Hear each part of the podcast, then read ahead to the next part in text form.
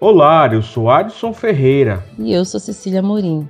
Está no ar a sexta edição do Carta Amazônia, o seu podcast de política, meio ambiente e modo de vida amazônico. Esse podcast é uma realização do site Carta Amazônia em parceria com o portal Rede Pará, uma plataforma de conteúdo jornalístico aberta à produção independente.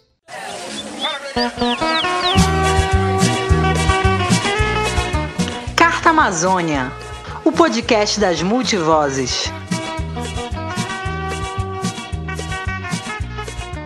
E nesta sexta edição, vamos falar sobre o panorama do HIV/AIDS na região norte. Nos últimos meses, falamos tanto da Covid-19 que parece que deixamos de lado outra pandemia, a de HIV, que já dura 40 anos. No Brasil, são 39 mil novos diagnósticos em média todos os anos. Segundo dados do Sistema de Informação de Agravos de Notificação do Ministério da Saúde, de 2007 até 2020, o Brasil já registrou 342.459 mil casos de HIV, vírus da imunodeficiência humana. Somente na região norte são 30.943 pessoas infectadas. O Pará é o estado do norte que apresentou o maior número de casos, 12.772 notificações. O estudo também mostra que três municípios paraenses, incluindo a capital, ocupam o ranking dos 100 municípios brasileiros com mais de 100 mil habitantes com mais notificações de HIV/AIDS. Esses dados foram divulgados em dezembro de 2021 e estão no artigo HIV na região norte, análise em 10 anos de enfrentamento. A pesquisa, desenvolvida por quatro pesquisadoras da Universidade Federal do Pará, foi publicada na revista científica Brazilian Journal of Development. Outro dado preocupante sobre HIV-AIDS na Amazônia também foi divulgado mês passado pela Secretaria Municipal de Saúde da capital paraense. Segundo a SESMA, Belém lidera, entre as capitais brasileiras, os indicadores de transmissão vertical do HIV no Brasil, ou seja, quando a transmissão do vírus ocorre de mãe para filho.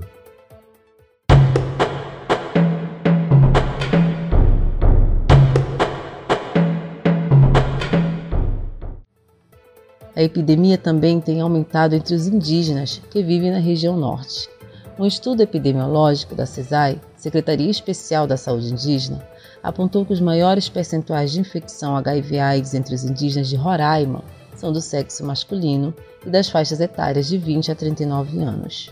De acordo com a CESAI, as principais razões para o aumento de infecções nessa população estão relacionadas ao desconhecimento sobre a doença, abuso de álcool, viagem de indígenas a centros urbanos, além de fatores externos como ocupação ilegal de não indígenas, o trabalho de missões religiosas e a presença das Forças Armadas em áreas remotas.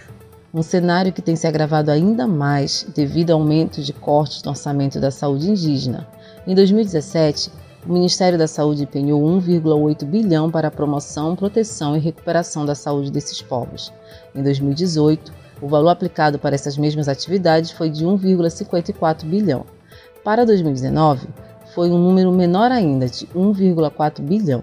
No ano passado, o orçamento foi de 1,38 bilhão. Esse valor é o mais baixo dos últimos oito anos. Quando a AIDS foi descoberta, o diagnóstico soro positivo era quase uma sentença de morte. Foram os avanços da ciência que possibilitaram uma vida normal às pessoas com HIV por meio do tratamento que suprime a carga viral no organismo. Mas além da ciência, o acolhimento e a humanização são fundamentais para os pacientes. E para entender melhor sobre esse assunto, principalmente a partir do olhar de quem é soro positivo, nós vamos ouvir agora um casal soro diferente, que mora em Belém. Essa denominação soro diferente é usada quando um dos parceiros vive com HIV e o outro não. A pedido dos entrevistados, usaremos nomes fictícios para a identificação do casal. O estudante universitário Rodrigo, que é soro positivo, e o enfermeiro Eduardo vivem juntos há um ano. Oi, pessoal, obrigado pela participação no Carta Amazônia. A primeira pergunta é para o Rodrigo. Como você descobriu o HIV e qual foi a sua reação a ser informado do diagnóstico?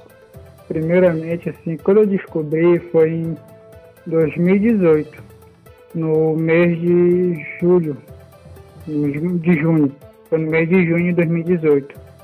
Minha reação não foi de espanto, mas não fiquei também surpreso. Só depois de alguns meses que eu que caiu a ficha mesmo que eu, que eu tinha contraído HIV. Em que situação você descobriu o diagnóstico? Foi através de teste rápido, no centro de testagem? Sim, eu fui num posto de saúde, onde eles disponibilizaram o teste rápido. Eles fazem periodicamente. Eu fiz, eles me trataram bem, fizeram todo o teste rápido comigo, me falaram comigo, me aconselhando. Para mim, foi tranquilo. No Brasil, o Ministério da Saúde lançou uma campanha para incentivar o teste rápido. Um exame importante, já que cerca de 135 mil pessoas têm o vírus e não sabem. Quero falar agora com o Eduardo. Como você reagiu ao saber do diagnóstico do Rodrigo? E o que essa informação alterou no relacionamento de vocês? Quando ele falou, né, ele chorou muito e abriu o coração, falou tudinho. E aí, lógico, né, como eu sou uma pessoa esclarecida, né, eu sei que hoje em dia é possível se manter um relacionamento com pessoas soropositivas de forma normal. Eu tenho amigos que são soropositivos e que são casados, tanto com mulheres quanto com homens, e vivem, têm uma vida normal. Quando ele me falou realmente que era soropositivo, eu fui ouvir, tinha, acolhi ele, em momento nenhum né, eu mudei com ele. Pelo contrário, eu acho que nesse momento a gente tem que ver realmente quando a pessoa gosta da gente, né? E pronto, naquele momento eu disse, realmente, não vai ser isso que vai nos separar, né? E a partir de que momento vocês decidiram transformar a situação vivida por vocês numa bandeira de luta pela conscientização sobre HIV? Olha, eu já luto há muito tempo pela inclusão não só né, das pessoas com HIV, mas eu luto também pela questão do, do empoderamento da mulher, do direito da, da criança, da pessoa com deficiência, do idoso. Então eu já luto por preconceito há muito tempo. Na opinião de vocês, meninos, como a família, os amigos, a sociedade em geral pode ajudar uma pessoa com HIV/AIDS? Há muito tempo já acolho muitos amigos, sabe, pessoas que se desesperam por não saber, por não conhecer, pessoas que queriam tirar sua vida, enfim, porque as pessoas não têm informação, né? É, se fosse uns 30, 40 anos, né? O HIV era associado com morte, com promiscuidade, era associado aos gays, entendeu? E não é bem assim. Porém, é, quando eu vejo situações de jovens desesperados, a gente tem que a, primeiro acolher. Acolher e a informação é a melhor, o melhor remédio que tem para HIV é a informação. E para finalizar, o que vocês diriam para alguém que se descobriu soro positivo recentemente? Se a pessoa descobre que é soro positivo, não é isso que vai acabar com a vida dela se ela, se ela deixar isso, aí sim vai acabar. Mas não é assim que funciona. A pessoa pode viver normalmente. Foi isso que eu aprendi. Por mais que eu seja soro positivo, eu posso ter uma vida normal. Apenas é me cuidar. E eu, isso que eu tô fazendo. Eu tô tendo uma vida normal agora.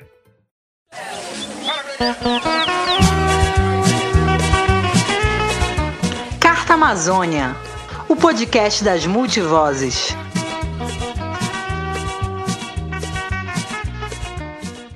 Você está ouvindo Carta Amazônia, o seu podcast de política, meio ambiente e modo de vida amazônico. Nesta edição, a gente discute o panorama do HIV/AIDS na região norte. Viver com HIV não é uma limitação. HIV hoje é como uma doença qualquer nós podemos estudar, nós podemos trabalhar, nós podemos ter um, um, um amor verdadeiro, né, vamos dizer assim. Nós podemos amar sem, sem medo. Essa voz que ouvimos agora é do Taylor Machado, O Taylor é soropositivo, ativista e coordenador da Rede Jovens Mais Pará, uma articulação nacional que mobiliza a população juvenil positiva na luta contra a AIDS. Em entrevista ao Carta Amazônia, Taylor explica como funciona a atuação dessa rede de apoio às pessoas com HIV/AIDS. A rede de jovens, né, ela atua basicamente nesse trabalho, né, de informar, de levar informação e de acolher, principalmente esses jovens, essas jovens que, que descobrem, né, cedo o seu, o seu diagnóstico, né? Tem o seu diagnóstico positivo para HIV. Então nós temos encontros, né? Mensais, é, com rodas de conversa, onde a gente troca experiência, né? Dos mais, dos que estão mais tempo, né? Vivendo, para que esses jovens se sintam mais acolhidos, fazendo desses jovens agentes multiplicadores dessa informação, para que eles possam levar para suas casas, para suas famílias, para seus amigos, né? A gente vê que muitos jovens hoje é, chegam e chegam mesmo com aquela visão mesmo de que ah, e agora como é que vai ser minha vida? Chegam muito conturbados, né?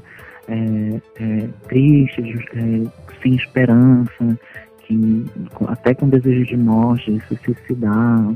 Então, situações muito delicadas que a gente faz só um trabalho é, psicossocial, né, vamos dizer assim, para acolher mesmo e mostrar para esse jovem que não é o fim. Taylor, por que quando falamos de HIV/AIDS ainda há tanto preconceito sobre o assunto? É a falta de informação, né? Basicamente é isso. As pessoas elas não têm informação é, correta sobre a doença, sobre o tratamento, sobre a expectativa de vida para uma pessoa que vive com HIV, né? até mesmo muitos profissionais de saúde caem no erro, né? Não sabem, né? O, o, que, o que realmente é, é o HIV o que realmente é, é, é, a medicação, o que realmente é, é, o sistema imunológico de uma pessoa que vive com HIV, né? Então, é, é, a, a informação é muito falha no nosso país em relação a isso. Por isso que há muito preconceito. Segundo a SESMA, a Secretaria Municipal de Saúde, a população mais afetada pelo HIV/AIDS em Belém tem entre 15 e 29 anos. O que justifica esse aumento considerável da AIDS no público jovem? A falta de política pública voltada para os jovens, né? A falta de campanhas de informação sobre HIV e AIDS, né? voltadas especificamente para os jovens, né? É difícil dizer isso, mas é, é uma dura realidade, entendeu? É, a gente sabe que existe camisinha, que existe é, PrEP, EP, né? Essas, essas medicações que previnem a infecção pelo HIV e AIDS, né? Mas não acaba prevenindo contra outras infecções, né? E outras ISTs. Mas existem várias formas de prevenção que que o jovem pode se, se prevalecer, né, se prevenir, mas só que essa informação não chega até eles, não chega até os jovens, né, por falhas, né, falhas de quem, né, eu acredito que seja do Estado, né, que ele que deveria é, é, se suprir né, essa necessidade de levar a informação, né, e acaba que nós como é, movimento social que temos que fazer isso no nosso dia a dia, no, em nossas casas, com nossos amigos, né? Propagar, né? Ser agentes multiplicadores dessa informação. O último boletim epidemiológico de HIV/AIDS, publicado pela Secretaria de Vigilância em Saúde do Ministério da Saúde, apontou que Belém é a capital líder nacional na detecção de casos de HIV/AIDS em crianças menores de 5 anos. A média de notificações é quatro vezes maior que a média nacional. Como você analisa as campanhas de prevenção e o discurso em torno do HIV/AIDS que é vinculado pelos órgãos de saúde hoje? É, hoje nós, principalmente no Brasil, né, a, a política de, das campanhas, né, de prevenção, tudo ainda é uma coisa muito superficial, né, infelizmente, devido principalmente ao novo, ao novo governo. Mas é, a gente tem esperança que isso melhore, né, que seja a, as outras formas de prevenção, né, que não existe apenas só a camisinha, né? Existe a PrEP, a PrEP, como eu falei, é, que elas sejam mais bem esclarecidas à população, que a população ela, ela seja melhor informada né, nessas campanhas, para que ela vá atrás assim, ah, tem um médico, uma medicação ali. As nossas campanhas, principalmente no Brasil, ela, ela falha nisso. Né? Ela acaba focando em, em uma coisa e acaba esquecendo outras coisas, outra série de, de, de prevenções. A Faculdade de Medicina da USP está em busca de voluntários para participarem da última fase de testes de uma vacina contra o HIV. O estudo é do laboratório Janssen e tem parceiros em vários países. Em dezembro do ano passado, a Agência Nacional de Vigilância Sanitária anunciou a aprovação de um novo medicamento para quem vive com HIV. O remédio combina duas substâncias em um único comprimido, o que simplifica o tratamento e a adesão dos pacientes. Ao mesmo tempo, quatro pesquisas científicas para o desenvolvimento de uma vacina contra o vírus da AIDS já estão na fase final. Com o avanço desses testes, os pesquisadores esperam ter uma nova arma contra o vírus do HIV dentro de alguns anos. O Brasil participa de um dos estudos de imunizante, o Mosaico, que envolve instituições dos Estados Unidos, Europa e América Latina e é patrocinado pela farmacêutica Janssen. Atualmente, a pesquisa está na fase 3, que é quando são realizados os testes em seres humanos. O objetivo é verificar a eficácia de uma vacina de quatro doses, cuja tecnologia é muito semelhante à que hoje é usada contra o Covid-19.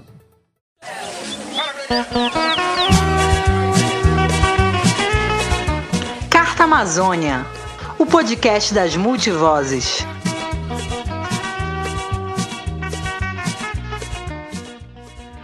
E o sexto episódio do Carta Amazônia fica por aqui.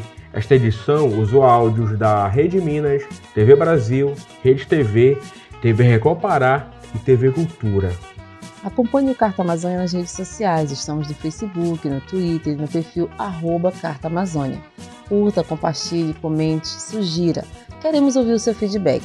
Se preferir, pode entrar em contato com a gente através do e-mail cartaamazônia.gmail.com.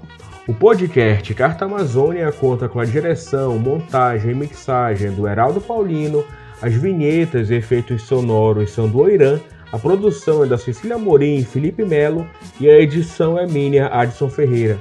Muito obrigado a todos que nos acompanharam nessa jornada e até a próxima edição.